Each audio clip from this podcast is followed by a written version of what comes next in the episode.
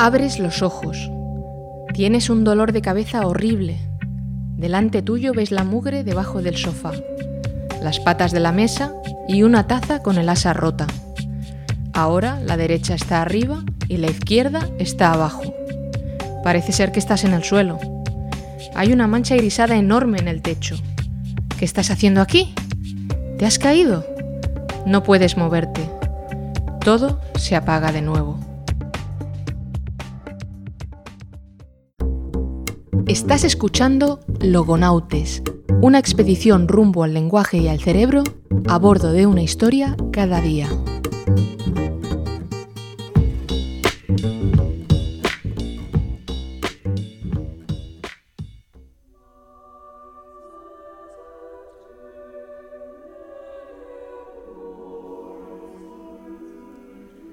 La palabra ictus viene del latín y significaba golpe.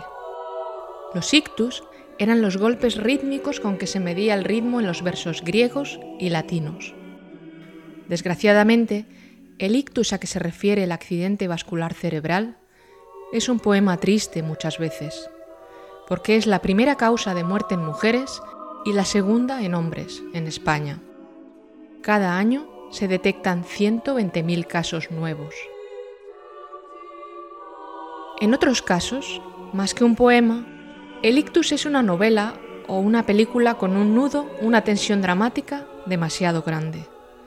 El lío de la película del ictus lleva al cerebro por unos callejones que cuesta ver si van o si vienen, si suben o bajan.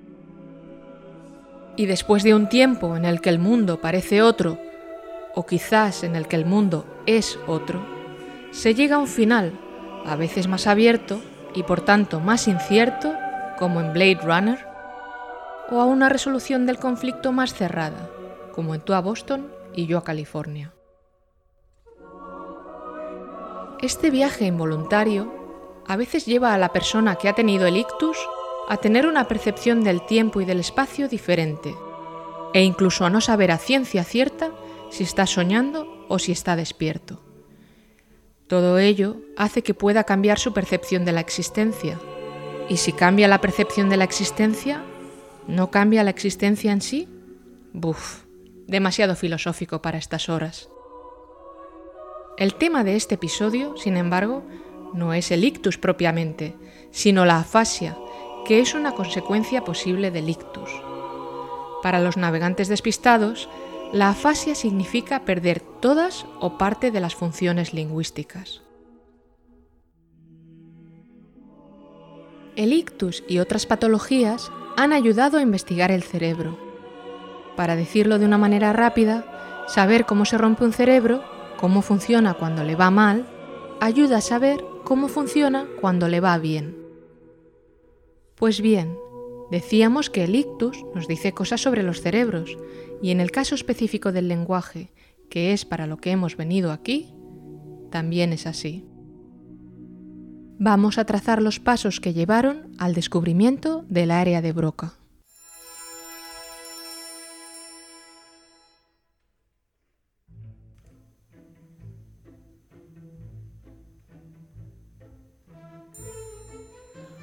Corría el año 1861 cuando el neurólogo francés Paul Broca se encontró con un paciente de 51 años muy especial. Era un curtidor de zapatos que había perdido la habilidad de articular el habla y de escribir, a excepción de una única sílaba, tan, que aún podía pronunciar. Normalmente la decía duplicada, tan, tan. Esas dos sílabas las acompañaba de gestos expresivos y variaciones entonativas. Él comprendía a los demás e intentaba hacerse entender como podía, aunque no podía escribir, podía leer el periódico, jugar al ajedrez, decir números con la mano e indicar la hora en un reloj con precisión al segundo. Este hombre había tenido epilepsia desde muy joven, lo que no había interferido demasiado en su estado general y en su trabajo. Pero un día, cuando tenía 30 años, perdió de pronto la capacidad de hablar y lo hospitalizaron en la enfermería de Bicêtre. Al principio creían que se trataba de una afección temporal, le diagnosticaron inflamación de los vasos sanguíneos cerebrales. Como no estaba casado y no podía volver a casa solo, sin nadie que lo cuidara, se quedó ingresado. Al fin y al cabo, iba a ser cosa de poco tiempo. Permaneció 21 años en la enfermería. A la gente de este hospicio le hacía gracia este cuadro clínico tan excepcional y a menudo le hacían burla, lo que le ponía de muy mala leche. Sus compañeros decían de él que era muy mala persona.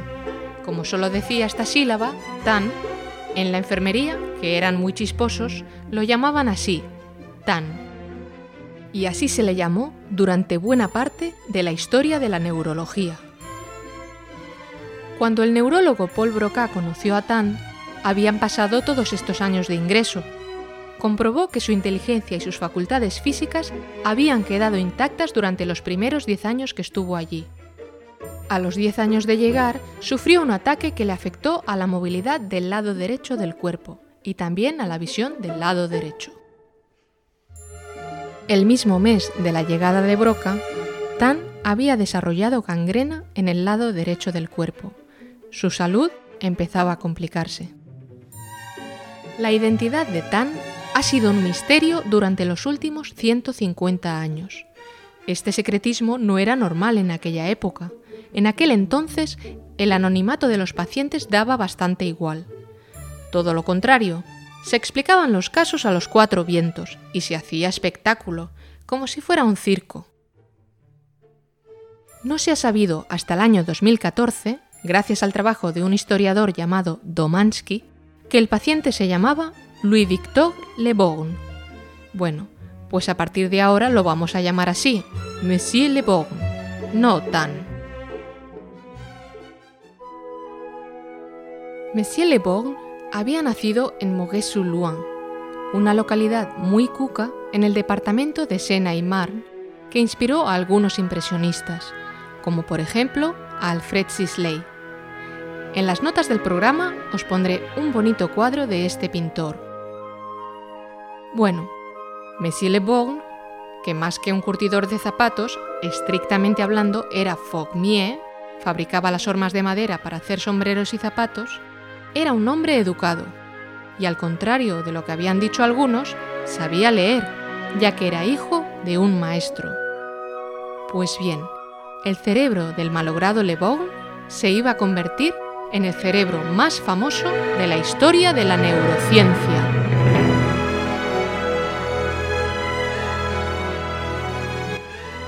Lo que se jugaba Broca a nivel científico era que con este paciente podría demostrar que existía una zona en el cerebro encargada de una función específica.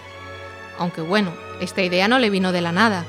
Broca le debe a Franz Joseph Gall y a Jean-Baptiste Boyot la intuición sobre que el cerebro tiene áreas diferenciadas asociadas a una función. ¿Que quién es Joseph Gall? Pues el de la frenología, esa disciplina que afirmaba que los bultos de tu cabeza y de la cara que tenías podía determinar ciertos comportamientos, como que tuvieras impulsos criminales. Gall dividió el cráneo en multitud de propensiones, que en su justa medida eran virtudes, y en caso de sobreejercitarse se podían considerar vicios, como por ejemplo la constructividad, que representa el deseo de crear obras de arte y artesanía, en su justa medida, pero que en exceso despierta el deseo de construir artilugios para dañar, matar y engañar a la humanidad. Vamos, lo que define tanto a artistas como a supervillanos. Gal no se andaba con chiquitas. La frenología no tiene validez científica actualmente. Lo vemos como una anécdota simpática del pasado y que sirve para vender en tiendas de decoración cabezas de porcelana con las funciones de Gal escritas. Ya hablaremos de Gal en otro episodio, y nos reiremos lo justo sobre sus teorías. Pero de momento hay que saber que la división del cerebro en áreas con funciones diferenciadas tenía bastantes detractores en la época de Broca. O sea, que aquí tenemos al amigo Broca con un paciente que no podía hablar, pero que podía entenderle y hasta ganarle al ajedrez. Le Bon mostraba una disociación de habilidades prometedora.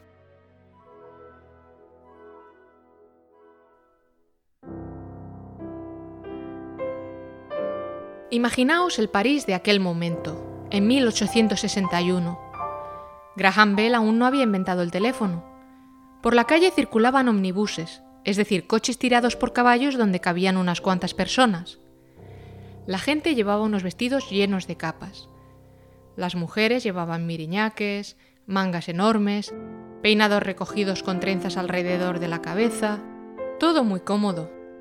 Los hombres, como siempre, iban un poco más cómodos, pero aún así llevaban camisa, traje, pajarita o corbata, chaleco y sombrero. Hacía solo dos años que Darwin había publicado El origen de las especies. Está por allí Napoleón III, el último monarca que ha tenido Francia. Aquel año aún estaba naciendo Georges Méliès. En la literatura, enfrente de la fantasía del romanticismo, se estaba empezando a hacer un lugar el realismo, un intento de retratar la sociedad con objetividad y exactitud, con Flaubert, Zola. La música instrumental estaba dominada por compositores alemanes, como Schumann, Liszt o Wagner. Pero por el amor de Dios, si en 1862 aún estaban haciendo Claude Debussy, ¡puf! lo que quedaba por llover. En este momento estaba extendiéndose la idea de que el único conocimiento auténtico era el científico. Se criticaba la metafísica como pseudociencia que caía fácilmente en las trampas del lenguaje. Ah, algún día hablaremos de ello, de las trampas del lenguaje en la ciencia. El debate científico sobre el cerebro estaba un puntito subidito, porque había posiciones muy polarizadas. Se debatía sobre si el cerebro funcionaba como un todo, holísticamente, o si bien había partes específicas para las funciones cerebrales concretas, inteligencia, lenguaje, sentimientos, planificación. Este debate conectaba con la discusión sobre la unidad y la inmaterialidad del espíritu, del alma.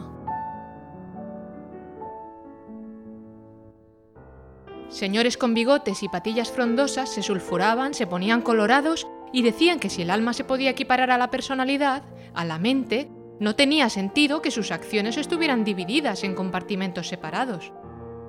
De ser así, la idea de alma que sostenía la Iglesia Católica tenía que replantearse. Mon Dieu. O sea, que el amigo Broca se encontraba en medio de este percal académico con un paciente que solo decía tan.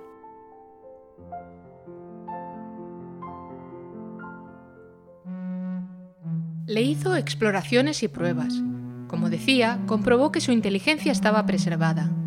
En la enfermería todo el mundo decía que este hombre tenía muy mala leche, que era vengativo, egoísta y un ladrón. Bueno, lo decían los mismos que le hacían burla y lo llamaban tan. Yo la verdad que estoy más contigo, amigo Le Demasiada paciencia y todo tuviste con aquellos papanatas. En cualquier caso, Broca escribió de aquel hombre que se podía afirmar que era totalmente responsable de sus actos. El pobre Le murió seis días después de encontrarse con Broca, el 17 de abril de 1861. Broca, pocas horas después, como quien dice con el cuerpo de Le todavía caliente, examinó su cerebro y allí, en la sala de autopsias, con el cráneo de Le abierto de par en par, tuvo que contener su emoción. Encontró una amplia lesión en el córtex frontal izquierdo, concretamente en la mitad posterior del giro frontal inferior. Para que os hagáis una idea, si os tocáis la sien izquierda, más o menos por ahí. Por primera vez se pudo localizar en la anatomía del cerebro una función cognitiva superior. Nació el archiconocida área de Broca. Actualmente, el área de Broca se define en la pars opercularis y pars triangularis del giro frontal inferior, la afasia de Broca se considera un conjunto complejo de síntomas que incluyen problemas en la fluencia, en la articulación, en la evocación de palabras, en la repetición de palabras y en la producción y en la comprensión de frases complejas. El cerebro de Le está conservado y exhibido en un tarro de cristal en el Museo de Anatomía de Dupuytren, en París. Muchos visitantes se desplazan hasta allí expresamente para verlo. Una de esos visitantes fue Nina Dronkers, una investigadora que en 2007 le dijo a su equipo, Oye, Broca no diseccionó el cerebro de Le solo lo miro por fuera. ¿Por qué no cogemos el frasco de vidrio del museo, lo llevamos a nuestro laboratorio y le hacemos un MRI? Será como hacer de detectives a través del tiempo. ¡Yuhu! Dicho y hecho. Lo hicieron y observaron que había lesiones más profundas. Se comprobaron lesiones en giro inferior frontal izquierdo, lóbulo parietal inferior profundo, lóbulo temporal superior anterior, claustrum, putamen, globo pálido, cabeza del núcleo caudado y cápsulas externas e internas, ínsula, fascículo longitudinal superior, fascículo subcalloso medial. Esto significa que la lesión que describió Broca era en realidad mucho más extensa. Pero que no nos entre el bajón. Otra cosa importante de los casos que presentó Broca durante su vida es que observó una alta incidencia de lesiones en el hemisferio izquierdo que afectaban al habla. Pocos años después de la muerte de Lebeau, dijo la famosa frase Nous parlons avec l'hémisphère gauche. Fue uno de los primeros en sostener la dominancia hemisférica izquierda, frente a un montón de académicos que creían en una simetría de los dos hemisferios. Ahora, antes de acabar, ¿sabéis quién escribió un libro sobre Broca llamado Broca's Brain? ¿El cerebro de Broca? Si tenéis algún respeto por la divulgación científica, esto que intento hacer aquí, deberíais hacer alguna genuflexión o tomaros un chupito o algo. ¿De verdad queréis saber quién escribió sobre Broca? El inconmensurable Carl Sagan. Si queréis ver un buen documental sobre afasia, una buena opción es ver My Beautiful Broken Brain, dirigida y protagonizada por la directora Lottie Sutherland, que relata su propio ictus, y por la directora Sophie Robinson, la producción ejecutiva es de David Lynch. A día de hoy está disponible en Netflix. Bien, Monsieur Le Bon, allá donde esté, este programa se lo dedico a usted. Me lo imagino en su taller, trabajando la madera, retratado en un cuadro de Alfred Sisley. Me lo imagino en la consulta de logopedia, yo intentando hacerle reír y tranquilizándolo cuando se frustra. Porque usted, Monsieur Le Bon, no era el cerebro de Broca era la persona que ayudó a Broca a descubrir de qué estamos hechos. Demostró que incluso 150 años después, usted nos puede decir cosas sobre lo que nos hace humanos.